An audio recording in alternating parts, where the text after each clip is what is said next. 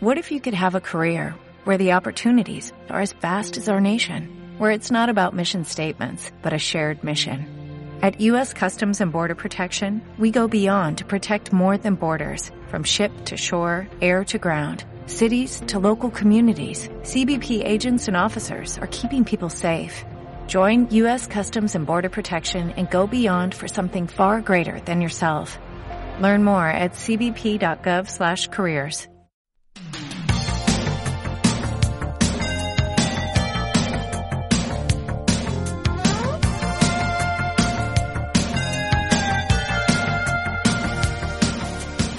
Muy buenas a todos y bienvenidos a un nuevo programa de Gachapón Japón. Yo soy Ángela Treyu y aquí espero que esté Jordi Yoru. Hola. Hola, Ángela Treyu, soy Jordi Yoru. Uy, qué lejos te he escuchado, madre mía. Estoy aquí para ti, pues súbeme el audio, tío. ahora, ahora te lo subo. ¿Qué tal? Pues bien, eh, cascaillo. ¿Cascaillo? De la voz, sí, he estado en una boda este fin de semana y lo he dado todo. ¿Lo has dado todo? Pero todo, ¿eh? ¿Estás emborrachado? No mucho, no mucho. Y el cascamiento de la voz, bueno, gritando y eso. Grita, claro, lo de ¡Viva los novios, viva! Muy bien. Pues eh, a ver qué nos sale hoy en la bolita. Pues le das tú. Eh, vale, espérate. Yo no recuerdo quién saca las Mm, bolas. Lo saco yo. Hoy me toca a mí, la anterior la sacaste tú. Sí, no me acuerdo. Vale, pues ya la tengo aquí. Pues bueno, no voy a intentar adivinar porque sé que no va a ser Hokkaido. no, no lo intentes porque nunca aciertas. O sea, eh, Ah, dale, dale. vale. Pues ha tocado eh, Choque Cultural, parte 2. Parte 2. Bueno, parte 2 no lo pone.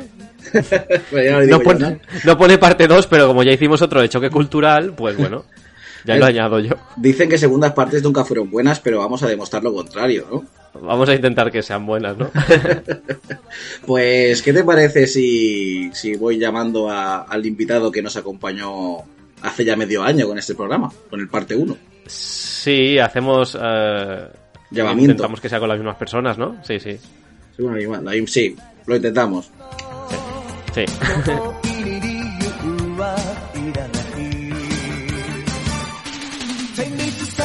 Y, y ya están aquí. Hola, Hola, Albert. Hola. Y por aquí también está Erika. Hola. Muy buenas. Magia, lo que a los oyentes le ha parecido un segundo, pero que en realidad ha sido horas. exacto. Gracias, Albert. bueno, ¿qué tal estáis? Muy bien. Muy bien, todo bien por aquí. ¿Sí? ¿Todo bien? en- ¿Bien? ¿O porque últimamente ha habido muchos casos de corona por ahí? No, al contrario, eh, los casos están bajo mínimos ahora y desde el 1 de octubre salimos del estado de emergencia y, y la gente está ya en plan normalidad a tope. ¿Sí? Sí, Por por, lo aquí, menos por aquí, sí. por aquí también. Eh, totalmente, no. Bueno, ya se vivía no con normalidad, pero ahora mucho más. Los restaurantes ya abiertos hasta tarde y no hay problema. Y bastante calor, eh, la humedad no, no se acaba de ir aún. No sé, por Osaka. Sí, lo mismo por aquí. También por puntualizar, Joder, pero- por- como vamos diciendo por aquí y por allí, Sí, yo vivo en aquí Osaka. Erika vive en Tokio. Sí. Sí, eso es lo que iba a decir, digo. ¿Dónde estáis cada uno de- dentro del mapa de Japón? Por aquí, por aquí. Bueno, aprovecho a recordar a todos los espectadores que tanto Albert como Erika están viviendo en Japón. Eh, Erika lleva como 5 o 6 años en Japón actualmente y Albert unos más de 10. Y, y bueno, eh, lo dicho, estamos hablando de, de Corona y a ver si se acaba pronto ya toda esta, esta movida y podemos ir a Japón. Está bien. Ya se acaba esto, ya por fin, ya poco a poco. Lo vamos a enviar a la mierda todo. Ahí, ahí. Ya toca. Y todos a poder ir a Japón, por fin. Japón. Y vosotros salir, porque estáis ahí como encerrados, que no podéis salir. Bueno, podéis, pero os coméis una cuarentena al volver. Sí, eh, la han bajado de 14 días a 10 días, pero todavía hay que hacer eh, cuarentena al reentrar. Y no solo eso, también el coste de las PCR y todo esto hace que al final el viaje te salga bastante más caro.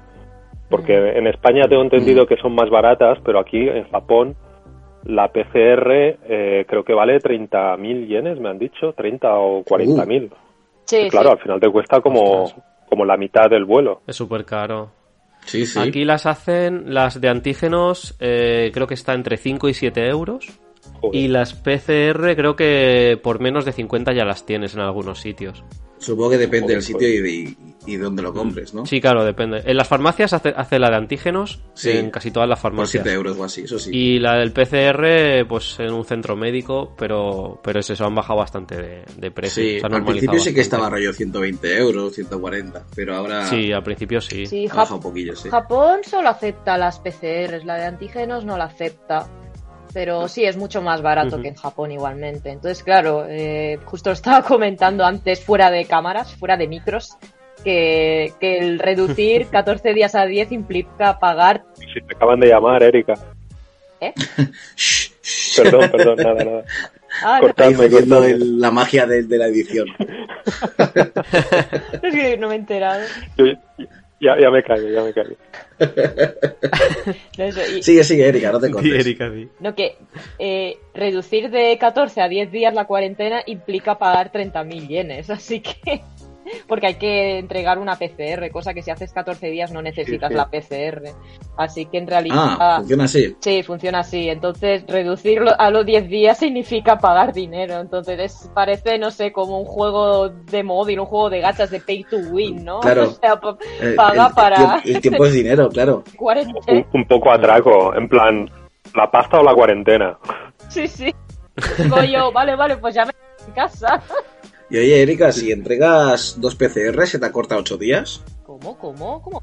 No creo que funcione así. No, o sea, tienes que hacerte No, no, yo el décimo día. Sí, era, era una broma. Sí, pero no, no, no ha funcionado, Pues sí. Yoru. No, no. Lo He entendido tu broma, la verdad. yo tampoco. Mira, ya estás en el papel que tenemos muchos muchas veces.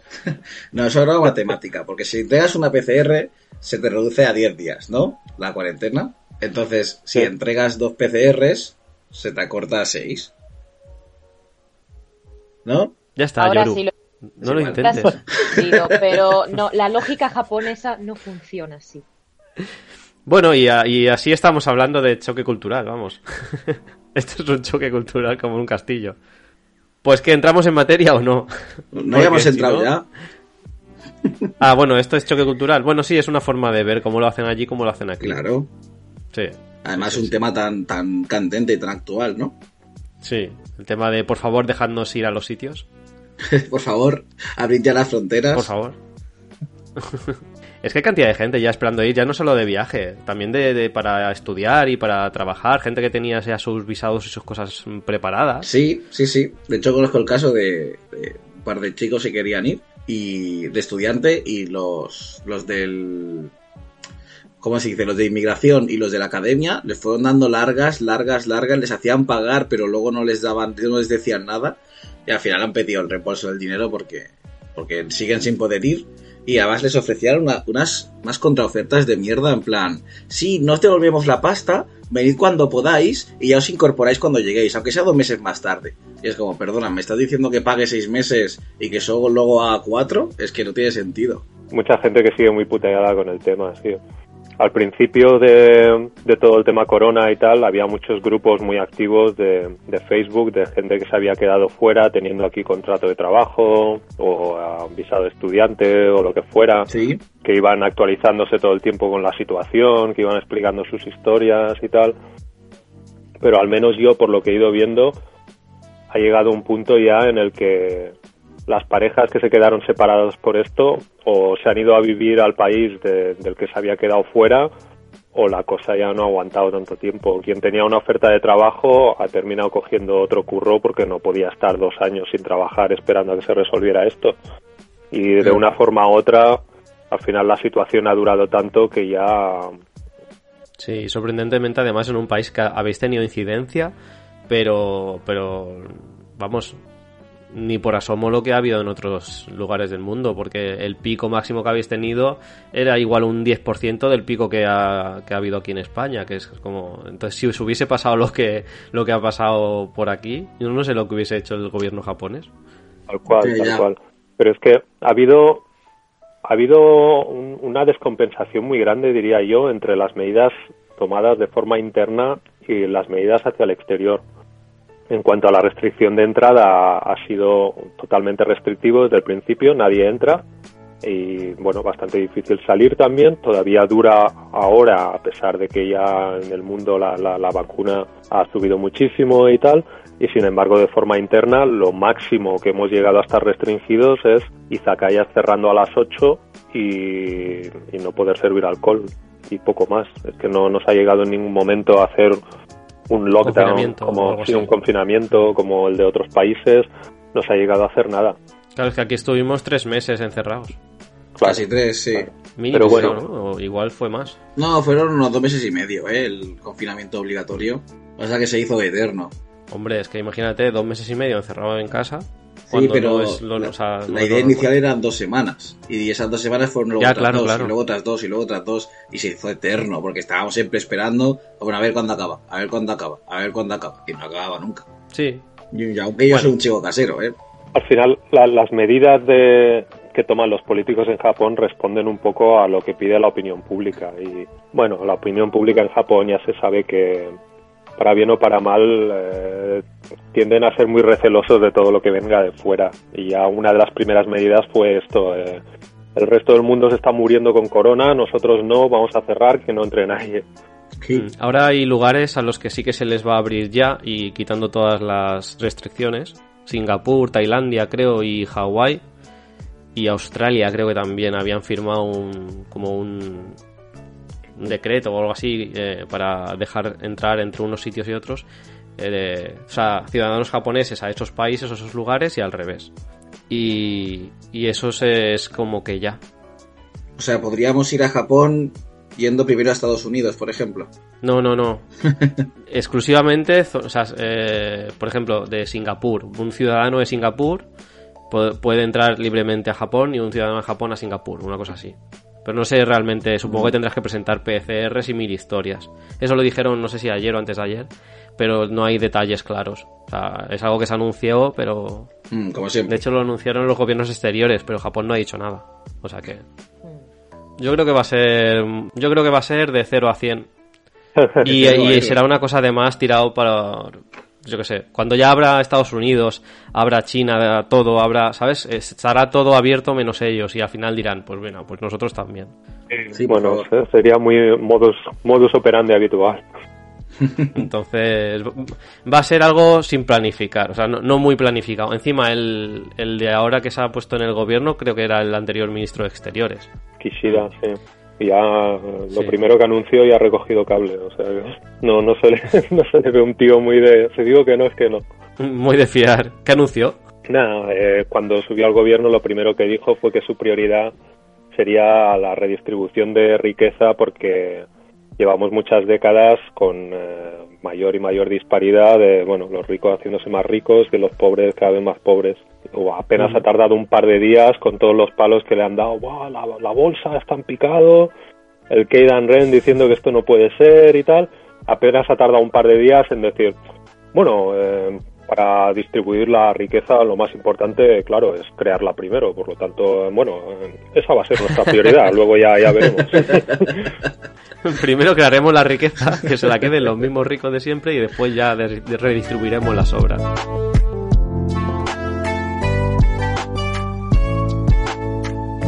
Bueno, pues a ver, em, Sí, ¿qué ¿Cómo era el parece tema? si, si seguimos por choque cultural?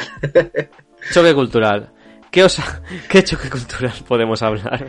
bueno, si ¿Qué queréis os ha pasado yo- últimamente? ¿Qué nos pasaría? Eh, Empiezo yo el tema con, con algo tan básico. Vale, bien. También digo que no recuerdo de todo lo que hablamos durante una hora y cuarto, la- el primer programa, no recuerdo exactamente qué llegamos a comentar del todo. Aparte de las palomas, ¿os acordáis de las palomas? Bueno, pues eh, estaba pensando en abrir el tema por papeleras. Ah, hostia, buen tema. sí. Papeleras. Porque creo que es un buen choque cultural. Ajá. Porque eso sobre todo cuando vas de turismo, ¿no? Que vas ahí, empiezas a comprar cosas, ahí vas con toda la bolsa, todos plásticos y dices, ¿y dónde tiro yo esto? Ya, sí. Al convini. O- ojo, que últimamente hay combinis que ya no tienen ni basura. Y entonces, Las Las tiras al techo, ¿no? Las están quitando, no, en, en algunos, ¿eh? No en todos, pero yo ya me encontré ya un par de combinis que no tenían papelera y es como... mm, Y, y muchas y muchos combinis también ya tienen el cartel de por favor solo tirad la basura del combini, o sea, no tirad eh, basura ajena, ¿no? Es como que cada Sí, es verdad. está en su sitio y es como, madre mía, ya se están poniendo. Eso, bueno, eso yo lo he visto desde hace muchos años por eso, porque hay, hay gente que realmente se ve que no pasan de separar la basura o lo que sea y simplemente iban y, y la tiraban en el combini, que también qué huevos, ¿no? Pero Ya, un poco incívico. Y se, se han puesto Te, te sopta un poco, te sorprende un poco el hecho de decir, ostras, y esto... Por eso siempre, yo llevo siempre una, una bolsita de plástico o lo que sea en la mochila y voy metiendo ahí. Cuando veo una papelera o don- un sitio donde pueda tirar, ya lo tiro. Pero una bolsita de plástico siempre llevo encima en la mochila. Yo, yo recuerdo que me sorprendió mucho también la, primera vez, porque hay muchas cosas que, aunque se, se hablan normalmente como diferencias culturales típicas, o te tienes que sacar los zapatos antes de entrar en casa, o yo qué sé, comer con palillos, no sé qué, son cosas que en general, bueno, ya has oído y estás más informado. Pero al menos a mí eh, lo de las papeleras es algo que no había oído campanas, no tenía ni la menor idea. Fue llegar a Tokio, el primer día ir cargando basura por no encontrar papeleras, el segundo día también, al tercer día ya pensar, pero hay- algo que se me está escapando, yo no, no puede ser esto, no puede ser, al- al- al- algo estoy haciendo mal. Y en el segundo o tercer día iba por la calle y cruzando un semáforo vi un gaijin que iba en, en dirección contraria a donde iba yo. Y básicamente lo asalté. Corrí hacia él y le dije, perdona, perdona. Tío, eh, ¿qué coño se hace con la basura aquí? No tengo ni idea. Voy cargando basura todo el día porque no encuentro ninguna papelera. Y esa fue la, la primera vez que, que alguien me dijo, bueno, sí, o, o la cargas contigo todo el rato, o un convini te puede salvar la vida en este caso, pero no, no vas a encontrar papelera. Y encima lo curioso es que el suelo está limpio. Sí, sí, eso es muy curioso, que el suelo esté limpio. Bastante más limpio que en otras partes. Luego, por ejemplo, nos acabas viendo en las calles a veces un pelín un poquito más sucias, ¿no? En calles no tan céntricas, pero aún así, para el poco nivel de papeleras que hay, las calles están demasiado limpias. Comparado con España, aquello es, Claro, es- es- una patena. Vamos, es el paraíso. Pero igualmente con el tiempo sí que vas viendo alguna, algunas papeleras, ¿no? Sobre todo cerca de las máquinas de bebidas es donde yo son más solía mirar. Y a veces en las estaciones de metro también veía.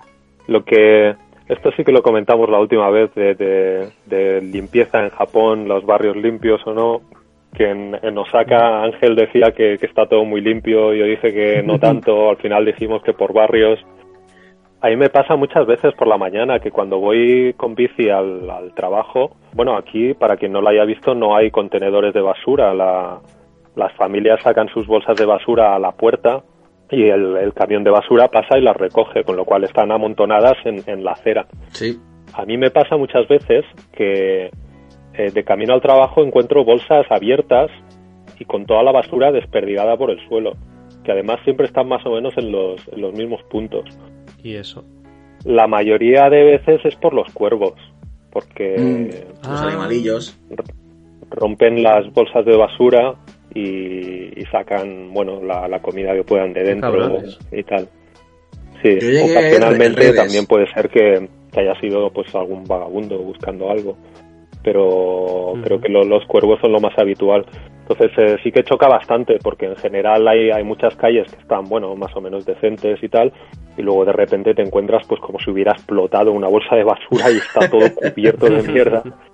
Sí, también lo que más limpio está es lo que más se ve también, supongo, normalmente. Rollo, si vas a una calle principal, pues vas a estar, va a estar limpia porque pasan más a menudo o lo que sea. Ahora ya si, si te vives más la ciudad o vas por zonas en las que no, normalmente no es tanto de, de turisteo o tan céntrico, pues entonces hay otras realidades. También como, como anécdota, ya que estamos hablando de la limpieza de las calles, eh, yo recuerdo en ese primer viaje también que estando en Nara, Sairo y Nara. eh, le comenté a un amigo japonés que una de las cosas que me había sorprendido es lo limpio que estaba Japón y eso. Y me llevó a uno de los canales estos que, que hay a los lados de la calle, los que canalizan el, el agua de la lluvia, el agua del desagüe. Vamos, lo que, lo que en España son las alcantarillas de toda la vida, pero que Sí, abiertas. sí, a los lados de la carretera que las puedes ver.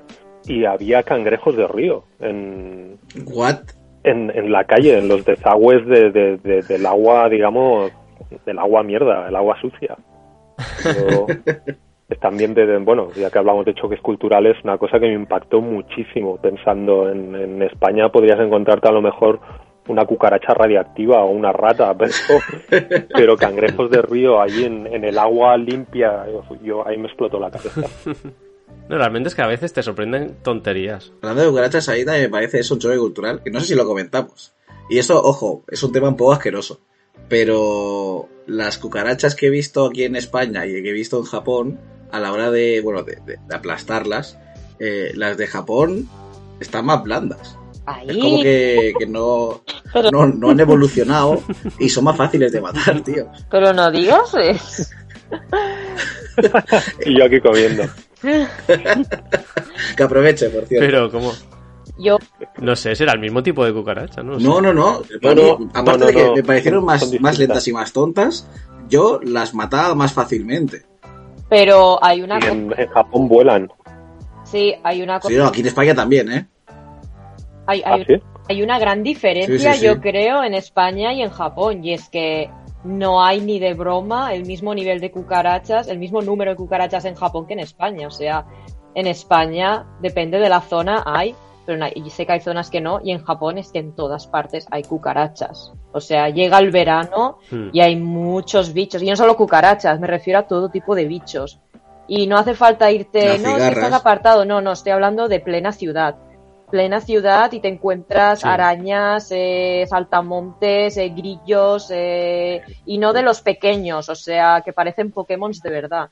O sea, Pero- unos bichos Sí. muy grandes se te meten en casa. Sí. Y yo esto en España, o sea, a no ser que el vecino sea un guarro, o bueno, tú eres un, o sea, tú seas un guarro, por lo general no se te meten bichos, por lo general. Pero aquí en Japón, da igual lo limpia que tengas la casa, que siempre se te meten. Y para mí esto fue un shock bastante grande. Un amigo mío visitando Japón la primera vez decía que en cuanto a bichos le parecía Jurassic Park. Ahí, ahí lo dejo. Hay muchos bichos. Sí, a nosotros nos pasó en un apartamento de, de Kebukuro, el que cogimos esta última vez en 2019, que era, el- la, bueno, era ya muy tarde, era las 2 de la madrugada y estábamos a punto de dormirnos y, y nos giramos así hacia una pared y vemos como algo, una mancha negra. Total, que me acerco un poco, digo, esa mancha negra no estaba, y era una cucaracha. Y digo, no, o sea, no. me tengo que pirar de aquí. Total, que nos piramos al convini, compramos todo tipo de, de matabichos. Parecías un cazafantasma, Y- ¿no? Cuando, volviste al apartamento. Sí, sí, sí. Claro, es que a mí, es que a mí los bichos me dan mucho repelús. O sea, no, no es miedo, es como entre asco, repelús, no sé. Que no. Y, y bueno, mm, nos fuimos, fumigamos la habitación, nos fuimos a caminar, igual volvimos a las 6 de la madrugada, porque claro, cuando fumigas tanto no te puedes quedar ahí a, a dormir. Y resulta que es que fuera del apartamento, al lado había una puertecita, y nosotros no sabíamos que esa puertecita es donde todos los vecinos del, del bloque o de la planta, no entendimos muy bien, supongo que sería de la planta, metían la basura. Y la empresa de, de basura que tenía que ir a recoger la basura esa semana no había pasado. ¿Qué pasa? Que toda esa, todo eso estaba infestado de cucarachas y de bichos y de... ¡Buah! ¡Qué Asqueroso. asco! Putada. Sí, sí, sí. Tuvimos que, bueno, hablamos con la dueña del apartamento, llamó a la empresa, bueno, nos pidieron perdón, pero bueno, una historia allí. Bueno, nosotros ya no vimos más cucarachas dentro de nuestro eh, apartamento, pero claro, es que aquello pusimos, si no pusimos 20.000 trampas, no pusimos ninguna. Ah, A mí una vez me cayó una escolopendra en la, en la espalda. que es una escolopendra? ¿Eso es un gusano? No. Un, un mucade que se llama aquí, como un, como un cien pies o mil pies, pero son Ah, vale. muy, muy, Ah, vale, son vale, vale. muy largos, son muy largos, muy grandes Ugh. y además se dice, yo no, a mí no me ha pasado nunca, pero se dice que muerden y que, y que son venenosos y que la picadura duele, duele un montón. Joder. A mí en, en verano, que iba sin camiseta, me cayó de repente uno en la espalda, que supongo que debió caer del, del, del techo, o, o no sé. Lo saltó desde el suelo. Me saltó ahí, ¿va? Pero dentro de casa, dices. Dentro de casa, sí. Es que, a ver, precisamente por lo que estamos hablando, porque en Japón hay muchos bichos y de esto, yo creo que hay una diferencia muy, pero que muy heavy entre vivir en una casa, eh, un Ujú. hipodate, una casa normal japonesa, o vivir en un apartamento, eh, sobre todo si es nuevo, sobre todo si vives en un piso muy alto comparado con uno muy bajo.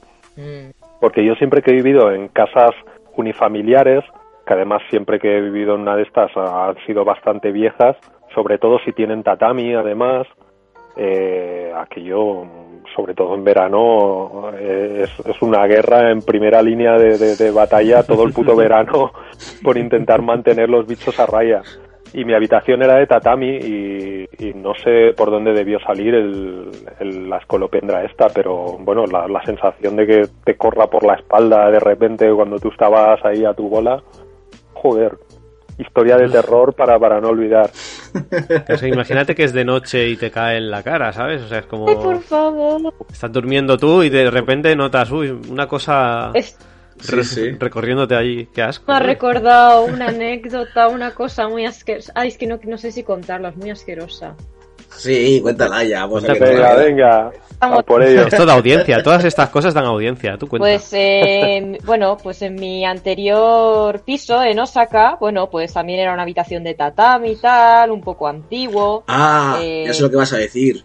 Sí, entonces yo creo que sí. Estábamos hablando por teléfono tú y yo. Fue un momento muy bonito. Sigue, sigue. Estaba hablando contigo. Por... Sé que estaba hablando por teléfono, pero era contigo.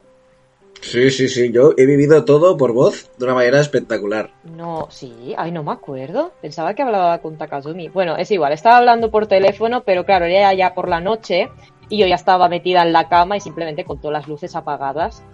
Básicamente porque cuando iba a colgar, pues ya me iba a ir a dormir. Pero eh, bueno, en aquel momento no, la llamada de la naturaleza no, llama ahí y entonces me levanto para ir al baño. Digo, bueno, ya como, o sea, es una casa tampoco muy grande.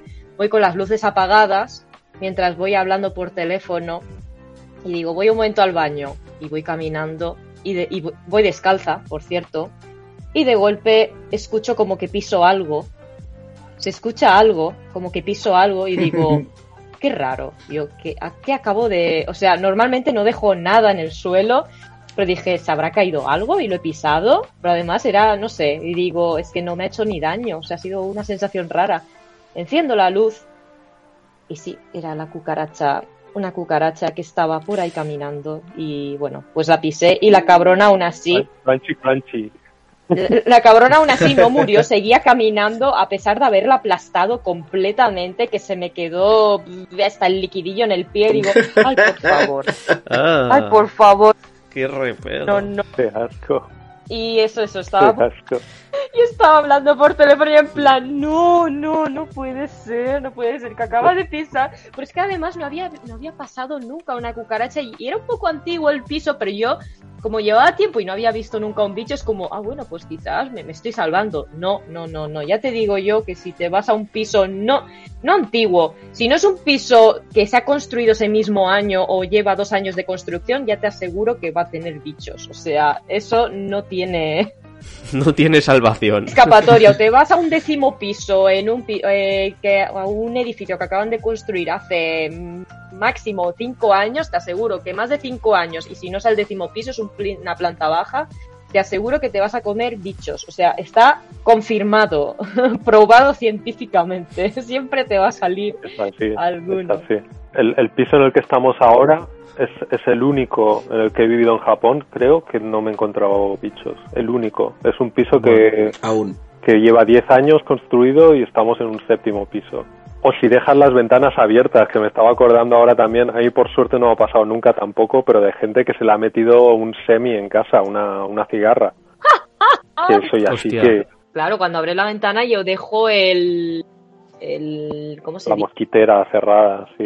Exacto, porque hay, hombre, hay que dejarla, porque si no, bueno, a mí semis en, dentro de casa no, pero sí se me han pegado en la mosquitera, es en plan, no, venga, o sea, vete. Pero es que lo peor de todo es que ahora me he acordado que se me metió en la mosquitera, pero claro, era por la mañana, yo estaría durmiendo y de golpe escucho a las 6 de la mañana. Ah, ¿Qué pasa? Yo, ¿quién es? ¡Qué cabrón! ¿Qué pasa? Y me despierto y lo tengo ahí eh, en, enfrente mío, porque claro, tenía la ventana al, al, lado, o sea, nada, a medio metro y ese en plan, el cabrón que se ha metido en la mosquitera ahí, vamos, que... Y le di, un, le di como una especie de puñetazo ahí a la mosquitera de salte, fuera. Es que son los putos suicidas, no, no saben o sea, van volando de cabeza, se meten por... No, no, no, no ven a dónde van. Van, van totalmente, no tienen ni puta idea. Es, Y además son muy grandes, que son muy, muy grandes. Yo tenía un colega, por ejemplo, que se le metió en casa y me dijo, Albert, yo, yo es que no, no lo podía matar, es que es que es, es un bicho muy grande. Es, yo lo miraba y pensaba, no sé, yo le puedo ofrecer un café, le puedo decir, oiga, quiero usted sentarse en el sofá, no puedo que cargarme un bicho así, es muy gordo, tío. Son casi repartidores de Amazon, ¿no? Sirven para llevarte las cosas. Sí, Si se las cuelgas, madre mía. reparto por dron. Por sí. Bueno, claro, es que la cantidad de cigarras que hay allí en Japón podrían ser, utilizarlas. Les ponen una cosa en el cerebro para controlarlas y ale, a repartir. Como Ant-Man. Oye, pues eh, en cuanto a, a choque cultural, aparte de lo que estamos hablando de bichos y tal, tampoco me parece ninguna coña el, eh, el choque que te llevas cuando llega el verano si estás viviendo cerca de un parque o de una zona verde o algo así. Tú te mudas a una casa nueva en invierno y tienes un parque al lado y ni se te ocurre que en ningún momento que ese parque tenga ninguna relevancia para, para tu vida habitual. Pasan los meses, llega el verano y de repente no puedes dormir porque las cigarras es- hacen un Ya. ruido tan espectacular que como te Sí. toque al lado de un parque, de verdad que, que es algo que repercute mucho en, en- en tu vida cotidiana. Pero tienen Sí. horario las cigarras, ¿no? Me refiero, ¿no se callan nunca o se callan...? Sí, cierran a partir de las de- 11 de la noche. De noche, de noche no hacen ruido, lo que pasa es que como en verano Ah, sale bueno. el sol rollo cuatro y media de la mañana, Por eso es lo que decía Vale, cuando vale. me vino ese a las 6 de la mañana y, y es eso, aunque normalmente, bueno, a ver, si dejas la ventana cerrada, pero aún así se escucha, porque yo, por ejemplo, parque no, pero sí que hay muchos árboles y sí que los escucho. Eh, pero incluso con la ventana cerrada. Así que, bueno, a ver, aunque yo tampoco es que no me molesta mucho especialmente, o sea, puedo dormir con ruidos, pero sí que es verdad que una persona sensible, como dice Albert, no, ojo con eso porque, vamos, que te puedes quedar sin dormir, ¿eh? Todo por el verano y además con el calor que hace en verano y tal, que se entiende que tendrás el aire acondicionado ya puesto, pero es un estrés extra que se suma al verano. O sea que, ojo con eso también. sí, no, no es ninguna tontería, no, no. Bueno, supongo que tendría que si la casa es tuya, puedes ponerle mejores ventanas insonorizadas o cosas así. Porque claro, si ya has, cometido el error de comprarte la casa. Es que esto es otro choque cultural también, que aquí las casas, o sea, es muy complicado inso- insonorizar las casas y tal, porque ya las casas están hechas de un material eh, antiterremoto, ¿no? Y es por eso que hay muy poco insoni- insona- inso, inso, uy, no me sale. Sí, gracias, no me sale ahora la palabra. Y, como casas de papel, pero es que si no están hechas así, es papel. que se van, se van a la porra con, eh, con cualquier terremoto. Sí, digo que esto es otra cosa a tener en cuenta también, que no puedes hacer las obras que tú quieras en tu casa. Esto también hay que tenerlo en cuenta. Ah, no, tienes que pedir permisos o cosas para hacer una. Eh, bueno, si es, si es Si, es una, si es un edificio, lo que se dice mansion en japonés, que es un, es un piso, eh, muchas veces puedes Ajá. hacer obras, está prohibido, porque lo, Hostia. ya hay normas. Y si es una ikotate, que bueno, ese es lo que se diría que compras el terreno y construyes tu casa, ahí puedes hacer un poco lo que quieras, pero muchas veces no puedes hacer cosas porque o te va a salir un ojo de la cara o directamente te van a decir que no es posible, que no, que no pueden hacer cierto tipo de obras. Pero todo eso por el tema de del control de terremotos o, Sí, por los o porque Sí, sí. por los terremotos. Es más, eh, las casas aquí no duran muchos años. Perdón, el, el tema de la insonorización también técnicamente es bastante complicado. No, no, no es algo realmente que tú puedas incorporar viablemente a una casa que ya tengas. Eh, te tienes que comprar una casa ya que esté muy bien insonorizada de construcción o, o te vas a tener que apañar con, con lo que hay. Sí, pero como me ref- me refiero, hay, hay, crista- o sea, hay ventanas de estas de doble. Que tienen como una cámara de aire en el, entre los dos cristales, ¿sabes? Y entonces, pues Sí, sí, no sí, pasa sí. tanto el sonido, pero si ya de por sí. Pero sí, es Pues eso. Si, si le pones unas ventanas de puta madre, pero las, las paredes son de cartón, no, no Ya. te va a ayudar mucho. No tiene sentido, ya. Mm. Sí, ya lo han pensado. En algunos sitios lo han pensado y lo utilizan, pero Oh. claro, será Sí. muchísimo más caro. Dependerá del edificio también. Sí, es eso. Si es un bloque de pisos nuevo que está al lado de, pues eso, de una autopista o algo, un sitio en, el que haya mucho ruido y tal, ya se ha tenido en cuenta y ya se ha construido el edificio así. Pero una casa tradicional, unifamiliar, una ikodate, como dice Erika, japonesa, ni de coña. Normalmente es todo lo contrario. Y los vecinos también se escuchan, porque al menos mi experiencia en la Icotate es que se escucha hasta los vecinos y es como, madre mía, o sea, normalmente la gente si se va a una Icotate es para eso, para huir de los vecinos, ¿no? Pero es que escucho más que en mi piso, ¿sabes? es como, ok. Sí. Ostras, de hecho, eh, a mí una de las cosas también que siempre me, me, ha flipado bastante es como estás en un barrio eh, residencial que normalmente parecería tranquilo y tal, y luego por unas cosas o por otras, no, no sé si lo comentamos ya en el otro podcast, pero cuando no pasa el tío del Imo, pasa el camión de la basura con su musiquita, y no, pasa el tío el tío de las elecciones, eh, vota llamada San, vota llamada San, cuando no pasa pasa un tren o un avión o los bosos Roku también dando por culo con la moto. El bebé. Sí, Japón sorprende eh, por el tema del ruido, pero incluso de turista. El ruido y las luces. Porque es que hay algunos mm, sitios que tú vas y parece de día. Mm. Sí, por la noche. Aunque sea de noche, ¿sabes? Como tanta luz y tanto... Bueno, y, el gasto energético, porque, eh, por ejemplo, el, todas las galerías estas de Shinsaibashi, el aire acondicionado encendido. Y es como, hay kilómetros y kilómetros. Y tienen el aire encendido en todo esto. O sea, ¿qué hacen? Sí, sí, sí. Eso yo creo que es muy asiático, por eso, no, no particularmente japonés. No solo de... Porque en, en Taiwán, en Corea, en China, en Hong Kong, yo me he encontrado con lo mismo. Sí, sí. O incluso en terrazas. Hay lugares que en terrazas exteriores por ejemplo, en el, en el Sakura Hotel Ikebukuro, así bueno, voy a, señalar en particular un sitio, tiene una terraza exterior, ¿no? Eh, donde ponen el desayuno o lo que sea. Pues esa terraza exterior eh, le ponen aire acondicionado y es en la calle y está abierto, ¿eh? O sea, no abierto en la calle, aire acondicionado. Y se te va a ir por todos lados, no vas a sentir nada más que si estás cerca del aparato. Pues allí tienen. Están intentando enfriar la ciudad entera. para evitar el calentamiento global, ¿no? Una innovación tecnológica para enfriar el mundo a base de... sí, sí.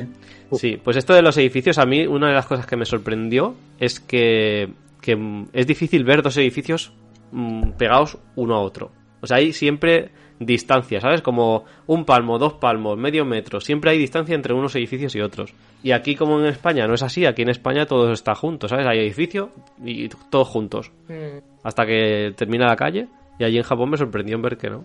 Que hay como. De hecho, esos huecos, esas callecidas tienen un montón de, bichos rollo Pokémon también. lo que comentábamos antes del cambio de invierno a verano que yo llegué a invierno en Japón y cuando llegó verano empecé a ver bichos por la calle que no había visto nunca antes, yo unos hurones raros que iban corriendo por ahí y en esos callejones vivían.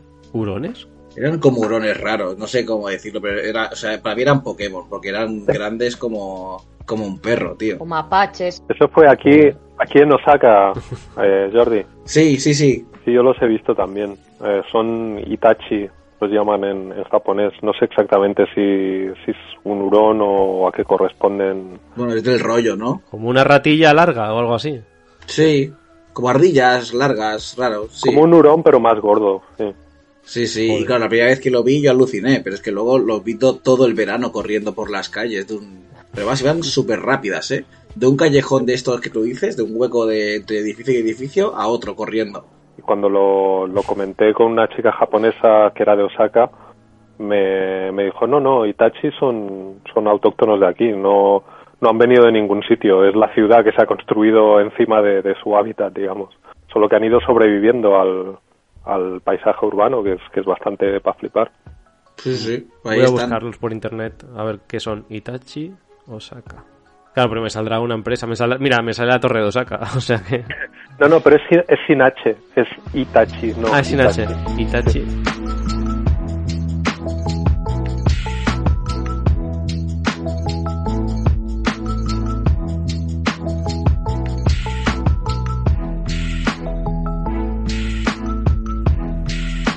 Están también los que son así como rollo reciclaje, que, que van pasando por los barrios recogiendo electrodomésticos estropeados o cosas de estas. Como normalmente para tirarlas tienes que, tienes que pagar dinero, hay gente que, que va pasando por su camioneta con los barrios con la musiquita puesta para si tienes algo que quieres tirar, se lo das a ellos y luego ellos eh, lo intentan reparar o lo venden o, o a veces incluso si, ven que aquello es irreparable y que no le van a sacar nada, te piden pasta a cambio de llevárselo, pero te piden menos de lo que te costaría por el ayuntamiento y, Claro. y a hacer un Oh. poco de negocio por ahí también. No lo sabía. Bueno, mira, es una forma de quitarse de encima las cosas. Que, por cierto, hablando de lavadoras, eh, igual es que ahora me estoy confundiendo y no es tan normal, pero me suele haber visto más de una vez lavadoras en la calle, fuera de las casas. Sí, es verdad. sí. Eso, eso es correcto, ¿no? No me lo estoy imaginando. O sea, lo he visto. No, no, lo, lo he visto muchas veces yo también, sí. Vale, vale. Bueno, pero si llueve se mojará y se estropeará. No, porque normalmente, bueno, supongo que habrá casos para todo, pero al menos en donde he vivido yo que eran así, las lavadoras daban a un, a un pasillo cubierto, que es además Ah, donde vale. estaban las, las puertas de entrada a, a la casa. Sí. Mm, Aunque también he conocido el caso de una pareja que no podían no podían lavar ahí la, la ropa de ella porque le, le desapareció muchas veces. Ah, Joder. Los ladrones de, de braguitas, como Ranma. Sí. Sí, sí, sí. Eh, de esas cosas que se ven en los animes y tal, que parece que es una coña del anime y están representando el mundo real ahí. Y es real. Sí, sí. Pero tal y como son en Japón, si a alguien le pillan haciendo eso, eh, se le cae la cara de vergüenza. O sea, Y Sí, hombre, al, ¿Cómo al no cabo, es, un robo, es, es delito. Si tú Sí, sí, pillaras sí, a quien sí. lo ha hecho y lo llevas a la policía, pues se les va a caer el pelo. Sorprendentemente es, es bastante habitual. eh, y ahora me estaba acordando de otra pareja que viven aquí en Osaka, que les desaparecía cuando la atendían. Que la atendían fuera para, para que Mm, se secara y también claro. les desaparecía de ahí porque vivían en un primer piso y tuvieron que empezar a, a colgar la ropa dentro de casa. Madre mía. vaya tela. Choques culturales. Sí. Sí, bueno, aquí no, es- no, no es muy común eso, de que te roben la ropa interior. Por fetichismo. O sea, casos Hombre, han ocurrido, bueno, pero por- no tan bestias como comentaba Albert. No, no- bueno, no sé, a, a mí no me ha pasado nunca. No, yo en España no he oído nunca tampoco de nadie. Y además esto ya no digo que sea habitual, de hecho es algo que solo he visto en las noticias, no conozco ningún caso de alguien conocido, pero yo he leído cosas en las noticias como de un tío que lo detuvieron con 300, 300 sillines de bici en su casa. El muy puto desviado, o sea, el muy puto desviado veía cómo aparcaba la bici una tía y iba detrás y cogía y, y le mangaba el sillín y se lo llevaba a casa. 300 veces. 300 veces. sí. Claro, es que fuck, la, la bici inservible y él, para él, eso no le sirve para nada tampoco, porque llega a su casa y que lo, lo cuelga o lo pone en un Claro, sitio y los tiene categorizado por la fecha, el olor, ¿no? el color, eh, sí. Bueno, es como la, la ropa interior también. Estaba la versión ropa interior de alguien que, que robó, yo sé, también 100 o 200 bragas. y que tú dices, ¿por qué tantas? Sí, sí. O sea, no entiendo nada. Porque además, incluso he visto coñas de gente diciendo, ¿cómo es posible que siempre que pillan a uno de estos es o profesor o policía? Claro, No es que sé. llevarte un sillín necesitas mm, tiempo, ¿no? Me refiero, no tienes que quitarlo y es trabajoso. No, eh, venga, me llevo el sillín, ale, lo, tienes que de- desatornillar algo. Claro, depende de la bici. Lo sé El de, no el de mi bici, el de mi bici se quita muy rápido, pero a mí no, no me lo han mangado nunca y tampoco me han robado nunca la ropa interior, no sé por qué. eh, Me siento un poco insultado, la verdad. Hasta que no te la robes no te sentirás a gusto. Sí, sí. Pues mira, eso también es una cosa que aquí no pasa. Ni los sillines de bici, yo creo que tampoco. Aquí se llevan la bici y te dejan Claro, el aquí se llama la bici y si quieres te dejan el sillín, ¿no? Pero Sí, sí. lo contrario, Es verdad. Estamos invertidos, los japoneses y los españoles estamos al revés. bueno, es porque estamos en polos opuestos, ¿no? También. Mm, bueno, no. Pues, pues si, si tú escarbas aquí, te vas a Nueva Zelanda, me parece, ¿no? O por ahí. Carvas aquí. Bueno, a ver, yo no, no, no pensaba hacerlo, pero, pero sí, puede ser. Claro, si nos ponemos a hacer un agujero en línea recta, creo que salimos en Nueva Zelanda. Después de atravesar el núcleo y morir varias veces braseado, sí, creo que sí. Bueno, pero nos ponemos un hielo por el cuerpo. Sí, exacto. Lo que pasa es que, claro, sería como raro, ¿no? Porque imagínate, imagínate que no existiese, ¿sabes? Que, que no te puedes, te- no te puedes quemar, ¿no? Y haces un agujero, zasca. Si tú te tiras por ese agujero, eh, llegará un momento en el que te quedas levitando por el medio, ¿no? Porque estarás cayendo, pero cuando salgas por el otro agujero también tendrías que estar cayendo. Oh, Dios. Ok. Fíjate, ¿No? fíjate lo que hacemos ya para, para no ir apretados en clase turista, ¿eh? Pues lo- a lo que han llegado, a lo que han llegado las compañías a, a putearnos. Claro, a ver, el tema de la gravedad tiene, tiene su qué, porque la gravedad va, para el centro de la Tierra, ¿no? Claro, si llegas al centro, Claro, eh, para el otro lado también ¿no? tiene gravedad hacia el otro lado, entonces no, no, caerías. claro, O sea, levitas. No sé, sería una cosa súper extraña, te quedarías ahí en medio. Bueno, si, que En pongan fin. una cuerda y, y vas ah, haciendo, vas subiendo. En Sí. el momento en el que te pares, ya vas siguiendo hacia el otro lado, cogiéndote de la cuerda. Vale. Bueno, yo seguiré usando el, el avión como medio de transporte hacia Japón, ¿vale? Sí, sí, sí. No quiero quedarme levitando para siempre. Sí, mira, otro choque cultural, que no, bueno, no es bien bien choque cultural, sino no sé por qué. Eh. Aquí, cuando, cuando vas al banco y quieres cambiar el dinero, te sablan y te quitan mucho dinero. Y cuando llegas a Japón y lo cambias allí, pues te dan. te quitan menos. Te dan mucho más de lo que te dan aquí. no es un choque cultural, pero bueno, también sí, porque es una forma de modus, modus operandi, ¿no? De las empresas, de los bancos. Pero en mi experiencia no es porque el cambio sea bueno en Japón, es porque el cambio es malo en Japón, pero en España es peor todavía. Porque si, Sí, si vas a capitales financieras fuertes, eh, como yo que sé, Frankfurt, Londres, Nueva York, Hong Kong, el, el tipo de cambio que te dan comparado con Japón deja el de aquí totalmente en la basura. Así. Ah, sí. Pues mira, yo te explico experiencia personal. Venga. Cambio del yen a 135. En el banco de español en el que estaba me daban 120. Joder, De 135 a 120, ¿vale? Y después tenías que restarle, claro, tenías que pagar unas comisiones por cambio de divisa. Llego a Japón y de 135 me dan 132. sí, hombre, Está muy bien.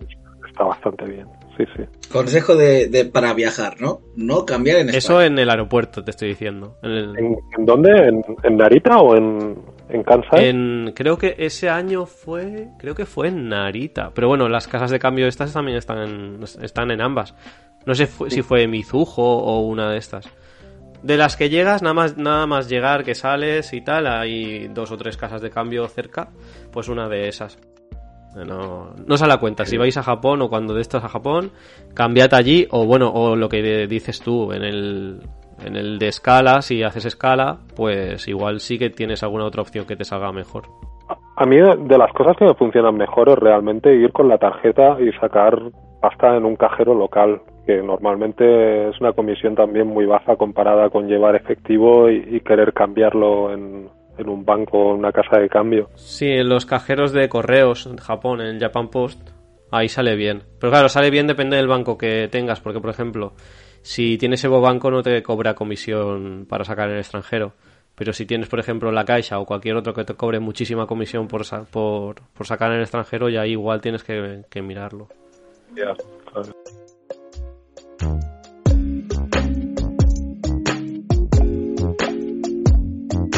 Creo que para cambiar un poco de, de tema y siguiendo por el choque cultural, eh, y si os parece, también vamos acabando un poco el programa, según lo que vaya surgiendo. Eh, voy a explicar algo que, que a mí me chocó, que a lo mejor a vosotros os parece muy normal, pero a mí me chocó, que es la peluquería en Japón. Oh, Ah, yo es que no he ido. ¿En qué sentido? Pues yo, yo, bueno, flipé por, por varias razones. Primero porque todo el mundo me decía que las peluquerías en Japón eran muy caras, que si vas a una, digamos, normal, seguramente lo sea. Eh, tú, Erika, supongo que ahí nos lo puedes confirmar. Que ya en España ya es más cara para las mujeres, supongo que en Japón también va por el mismo estilo, ¿no? Eh, sí, en Japón son caras, pero son caras sobre todo los centros de belleza, sobre todo las para las mujeres. Para los hombres, depende cuál, también hay caras, pero el punto positivo es que hay peluquería solo de hombres y es muy, muy barato. Exacto, que eso es lo que a mí me chocó. Y es que hay peluquerías solo para hombres, que son el, el Mil Cat este, ¿no? El, el corte por Mil Yens, que es el equivalente es rollo así a 10 euros, más o menos. Y a mí me, me sorprendió toda la experiencia de ir a la peluquería. O sea, entras, tienes que pedir... O sea, pagas la peluquería por, por máquina, como si estuvieras pidiendo algo en un restaurante, lo pides por máquina, te quedas ahí esperando y, luego te, te bueno, atiende el peluquero. El peluquero me parecía extra majo, o sea, en plan chocando con todos los servicios que había estado antes, que eran como siempre manteniendo la distancia. Él estaba ahí preguntando un montón de cosas, se interesaba por mogollón de cosas. Y luego, después de cortarte el pelo, te pasan una aspiradora por el pelo con un peine, tío, que tiene incorporado, y te, así te saca todos los pelillos que se han quedado ahí sueltos. Y digo, una aspiradora, colega. No lo he vivido. A mí, a mí lo de la aspiradora me parece un inventazo. O sea, no, Es no entiendo un por qué, inventazo. por qué solo lo he visto aquí. Pero una aspiradora, como rollo. Una aspiradora normal y corriente con un peine puesto. Te pasan una aspiradora por la cabeza, tal como suena. Tal Sí, cual. sí, o sea, al final es, es, es rollo un cepillo, ¿sabes? Como si te, te- si Sí. te estuvieras peinando y es como que te peina y a la vez te, te, te absorbe los pelos que se han quedado ahí sueltos. Te absorbe. Pero claro, pero si. Claro, porque no te mojan el pelo. Me refiero, te cortan en seco. Porque claro, Hostia. si tienes el pelo mojado, la aspiradora poco va a Creo que sí que era en seco. Ah, vale, vale. Ah, pues qué guay. Yo es que no, no me ha dado por ir, la verdad. Mira, Yo fui, no fui tampoco muchas veces, fui cuatro o cinco en todo el año, eh, como mucho, y siempre fue la misma, ¿eh? Fui a la misma y me atendieron varios distintos, e incluso el mismo que creo que se había olvidado de mí, que me volvía a sacar los mismos temas de conversación. y eso, que yo cada vez que iba me lo pasaba bien, ¿sabes? Era como, voy a cortarme el pelo. Al menos te encontraste al mismo varias veces, porque yo, la experiencia que tengo con los cortes de mil yenes, hubo una época bastante larga en la que iba siempre a, a Senencato, Sí, eso. pero me empezó a cansar un poco que la, la, o sea, la calidad del corte que me llevaba era muy, era muy variable. Había veces que quedaba bastante bien, había veces que era una completa mierda. Y hubo un momento en el que me empecé ya a mosquear con el tema y cuando me lo cortaban bien, intentaba quedarme con la cara del tío pensando, mira, la, la próxima vez que vuelva, a ver, si hay varios, digo que prefiero que me la corte este, ¿sabes? Y fue imposible, porque todas las veces que fui, todas, siempre había gente distinta. Mm, Son trabajos para muy estudiantes, ¿no? Igual o algo así. Eso es lo que yo pienso. Creo que, que son gente que está intentando ganar experiencia, si se quieren dedicar a eso, que están intentando ganar experiencia para luego meterse en un sitio en el que paguen mejor y que sea más estable. Y luego hay gente que seguramente ni siquiera están buscando trabajo de esto, que están trabajando allí por, por sacarse unos cuartos y tal. Pero nunca, nunca, nunca había los mismos tipos, con lo cual llegó un momento en el que me, cansé de, jugar a la lotería y empecé a ir sitios en los que pagabas apenas un poquito más, pero pero era un poco más estable y un poco más, en fin, un poco más previsible. ¿Cuánto puede salir un corte de pelo más allá, o sea, más allá del sitio este de mil yens? Lo normal de pagar por un corte de pelo de tanto chico como chica, más o menos. ¿Cuánto, cuánto se mueve por ahí? Chico seguro que es mucho más barato, chica es más caro. No sé cuánto cuesta en chico, pero chica mínimo, mínimo 3.000 y es bastante barato, 3.000 yenes. Eh, por lo general son 5.000 o... Y eso solo lavar y cortar. ¿Para corte de pelo o...? Vale. Si te quieres teñir y, y hacer permanente y cosas de estas, ya más de 10.000 seguro. Madre mía. Sí, sí. Todo bien. Bueno, te- ahí por, ahí por ese lado tenéis mal. Pero cuando dejé de ir al Senencato, durante una temporada iba a uno de barrio que eran 1500. Apenas eran Ah. 500 yenes más que el Senencato, pero, pero la tía que me cortaba el pelo era siempre la misma. Y, y yo con eso, solo con eso ya estuve satisfecho. ¿Y no les asusta cuando va un, un occidental? O sea, no, no se quedan como, uy, a este, ¿cómo le voy a cortar yo el pelo? Eh, ese es uno de los motivos, por ejemplo, por el que también quería que me cortara siempre el pelo la misma persona, para no tener que estar siempre pasando por estas tonterías, pero cuando iba a que me encontraba una persona nueva cada vez, pues bueno, la lotería. Hay gente muy, muy friendly que, que te preguntan cosas, que, bueno, yo qué sé, que, que te tratan normal. Y luego hay gente que sí, hay gente que se acojona y que te empieza a tener reacciones muy raras y que, bueno, en fin, lo, lo típico. ¿Reacciones muy raras? Sí, una de las, uno de los primeros cortes de pelo que, que yo me hice aquí en Japón, hace ya años y años, por ejemplo, recuerdo que salí tal como había entrado. El, el tipo iba dando iba dando tijeretazos al aire y no cortaba nada. Y yo le decía, venga tío, venga, más corto, más corto. Y el tío se ponía a mover las tijeras, pero siempre manteniendo una distancia muy respetable respecto, respecto a mi pelo, que hacía que realmente por mucho tijeretazo que diera, es que yo hubo un momento en el que miré al suelo y digo, pero si no hay pelo, no hay pelo en el suelo, tío, no estás cortando nada. ¿Y te cobró? Sí, sí. Acortaba que- distancias, a ver, fue, tío, fue contigo. un, un corte muy barato, fue de mil yenes también, creo. Pero el tipo de vez en cuando me decía, ¿ya? ¿Qué? ¿Cómo lo ves? Y yo le decía, no, tío, más corto. Y el tío se pasaba cinco minutos más y me volvía a preguntar, ¿qué? ¿Y ahora qué? ¿Cómo lo ves? Hasta que al final me fui, me fui cansado pensando, me puedo tirar aquí todo el día y voy a tener el, el pelo igual. El pelo igual. Lo que, esto interpretación de japoneses, me dijeron, lo que es probable que pasara es que les dieras miedo y el tío dijo, pase lo que pase, yo a este tío no le voy a cortar de más. Y entonces, pues, bueno, se pasó de lo contrario. Pues te dejo igual. Vaya tela. Y el tío ahí sudando, ¿no? A chorros. Como si estuviera cortando cable de una bomba, pero con el pelo de Albert. Claro, bueno, el tipo de pelo tampoco es que sea tan diferente, ¿no? El tipo de pelo de un japonés respecto de un... Bueno, el caso de Albert, que es como un poco ondulado, rizadillo, para ellos igual sí que lo Sí era. que es diferente, sí, Sí. no tiene nada que ver. Sí. ¿Sí? Sí, sí. Además de que, al menos vosotros que lo tenéis corto, ¿vale? Pero cuando lo tenéis largo, o sea, para mí la situación en la peluquería era bastante más, a ver, no traumática, pero sí un poco que era un rollo explicarlo todo. Además que, bueno, ahora porque tengo el alisado japonés, pero yo al principio vine a Japón con, bueno, yo mi pelo es- original es rizado y, y en Japón, claro, no están acostumbrados a este tipo de pelo largo rizado. Y, y claro, ellas se, eh, las japonesas se piensan que es permanente, ¿no? Y es en plan, no, no, es que me lo lavo y se queda. Es que es mi pelo. Y entonces, claro, Mm. normalmente me lo querían cortar de una forma que, como me lo cortaran así, es que me quedaría un corte de pelo horroroso porque, porque se riza mi pelo. Entonces no, no se queda liso. Y yo esto lo, lo, le, lo explicaba, le, le, le decía, "Te- ten cuidado, no me lo cortes tan, o sea, no me lo cortes tan así. Por ejemplo, en Japón hay muchos cortes, ¿cómo se dice? Cortes de, de escalado, eh, ¿cómo es? Te- lo escalan. Que Sí. te, te lo hacen como por capas, ¿no? Pues claro, esto cuando tienes el pelo liso queda muy bonito, pero cuando lo tienes rizado es que no, no puedes, no puedes cortarte el pelo así porque te queda un pelo horroroso. Y esto pues como que no les entraba en la cabeza muchas veces, entonces tenía que decir, no me lo escales, eh, córtame solo las puntas y ya está.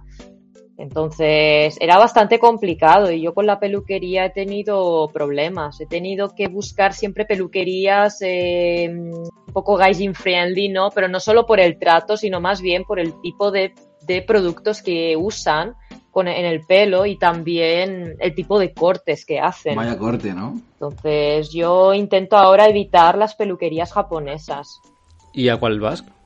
¿A una internacional o un...? Sí, ahora voy a una que hay en Tokio, creo que es en Harajuku, eh, que es bastante gaijin friendly, es un poco así como internacional y voy a esa. Es un poco cara, pero bueno, me aseguro que me lo hacen bien. Pero claro, esto porque ahora estoy en la gran ciudad, pero si te vas a la Inaka, pues esto, eso se acabará, entonces ahí es cuando temblaré un poco, ¿no? Si, si me, cuando, cuando me vaya Nada, lejos, Erika, no es te como... coges el cúter y te lo cortas tú sola. Tutoriales de YouTube de cortarme mi propio pelo. Pues no, Hostia, lo, lo estaba haciendo, yo lo estaba haciendo últimamente. no es mala idea. Ah, para sí. no pagar 3.000 yens. Hay una cosa, no sé, no sé si esto lo hacen en España. Eh, ya digo que a lo mejor porque el sitio que, que, que estoy yendo más habitualmente ahora es un poco pijete, son de 3.000 yenes y tal. pero te hacen una foto también cuando, cuando te terminan de cortar el pelo. Te hacen una ¿Y foto por delante, ahí en la pared o cómo? lado izquierdo, por detrás y por el lado derecho. Y luego tienen toda una historia de el día tal que viniste y te cortaste el pelo y las fotos. El día tal que viniste y no sé qué, bla, bla. me parece- What? Me parece súper práctico también, porque cuando voy y, y me preguntan cómo lo quieres y me enseñan ya las fotos de la última vez, que no tienes que explicar absolutamente nada, porque viendo las fotos le dices, sí, eh, igual que la última vez. O igual que la última vez, pero un, un- poquito más corto. O, y joder, eh, facilita las cosas un huevo también. Eso es puto Pues increíble, sí. tío. Es muy práctico. No, no me ha pasado nunca eso. Ojalá, voy a ir a una peluquería así, qué bueno. Bueno, también te lo puedes hacer tú misma cuando llegues a casa, frente al espejo, fotos, foto, ¿no? foto, foto. O bueno, que te las haga alguien y ya tienes. Así. Y, la- y las llevas a la peluquería. Quiero el peinado de Demi Moore. A un colega mío le dijeron en un salón de pelo prohibido traer foto. no, no sé por qué. Ostras. claro, porque llegar a ese, a ese punto igual no. Sí, lo tenían como norma, se ve incluso en un cartel puesto en la, en la pared. Traer foto, dame. Ya. Porque la expectativa Dame- dame la después foto. a la realidad que puedan hacerte, pues igual no, no es lo mismo. Eso significa que que, que no hay buenos peluqueros. Bueno, pero es que hay casos en los que es imposible hacer algo. ¿Sabes? O sea, si te viene alguien y tiene muy poco pelo y quiere hacerse un peinado como si fuese aquello. No. Se viene así un calvo con, con una foto de afro, ¿no? En plan, así, así, lo Sí, sí, así. sí. Es como, mm, pues no, señor, no. No voy a poder hacérselo. Y por eso prohibirán las fotos. Vale. Molt bé, pues qué guay haber hablado con vosotros. Sí, si os sembla ves años, eh, parece que vamos, vamos cerrando ya. Nos estáis echando. Es que llevamos una hora y cuarto, ¿eh? Pues fijaros, fijaros lo, a gu- lo a gusto que estoy, que, que no me quiero ir. O- Ay. Por eso, vamos cerrando el programa. Eh, pues como siempre ha sido todo un placer que poder hablar con, con vosotros, sobre todo con Erika cuando no se duerme. Bien. No, eso, que muchas gracias por habernos dedicado esta horita y media, dos horitas. Que, claro, vosotros también tenéis mil cosas que hacer y buscarnos un huequito, pues se agradece. Pues sí. Mu- Muchas gracias Sí, sí. a vosotros. Yo no, no tengo nada que hacer, ¿eh? o sea que encontrar un huequito ha sido muy fácil. Yo tampoco. Ahora, Eh, entre semana poca cosa se hace. Esto es otro choque cultural. En los japoneses no hacen nada entre semana. ya, Bueno, aparte de trabajar, ¿no? O sea, claro, Sí, o sea- lo tienen solo para el trabajo. Eso es muy fuerte, ¿eh? Solo trabajan y es li- claro, claro. y si vuelven antes a casa eh, van a ir a su casa a descansar porque mañana hay que trabajar otra vez. O sea, siempre piensan, eh, tienen el modo, el piloto automático de trabajo de lunes a viernes. Modo trabajo, eso no puede ser, eso en un español no, no. No, en español no funciona. El modo, el modo piloto de hacer cosas y trabajo está ahí al fondo, como, bueno, Claro. Como debe ser. como debe ser. pues eso, que muchas gracias y, y bueno, a ver si encontramos otro momentillo y sale la pelotita de Choque Cultural 3 y hablamos de nuestras cosas, porque como nos vamos por las ramas cada dos por tres, pues al final hablamos de todo Sí. menos de Choque Cultural, pero mola. De hecho, podemos hablar de cualquier otros temas que no sea solo choque cultural con Albert. Sí. Albert De hecho, el- el- podemos el hablar estrella. hasta de, Oki- hasta de Hokkaido. Sí, Ah. y Una cosa antes de, de que hagamos el programa. En la boda esta que estuve el fin de pasado, así para como regalo para los testigos, padrinos y tal, me regalaron un- una botella de ginebra que es japonesa. Por eso diga, hostia, Jordi Japón, pues toma, ginebra japonesa. Y, y bueno, ahora ahora mismo no recuerdo qué marca es. No, no es Rokugin, eh, no sé cuál es, pero es una ginebra que está hecha en Hokkaido. oh, Anda. Sí, sí, Mm. tengo ginebra ja- hokkaidense. curioso. ¿De qué está hecha la ginebra? De felicidad, espero. Esa, esa seguro que sí. Felicidad es lo que te da.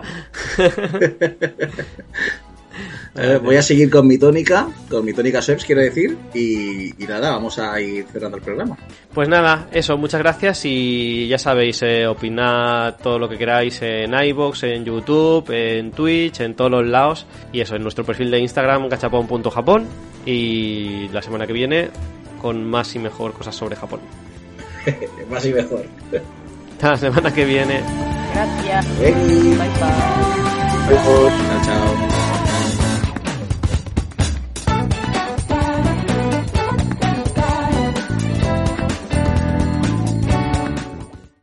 When you drive a vehicle so reliable it's backed by a 10-year, 100,000-mile limited warranty, you stop thinking about what you can't do and start doing what you never thought possible. Visit your local Kia dealer today to see what you're capable of in a vehicle that inspires confidence around every corner. Kia, movement that inspires. Call 800-333-4KIA for details. Always drive safely. Limited inventory available. Warranties include 10-year 100,000-mile powertrain and 5-year 60,000-mile basic. Warranties are limited. See retailer for details.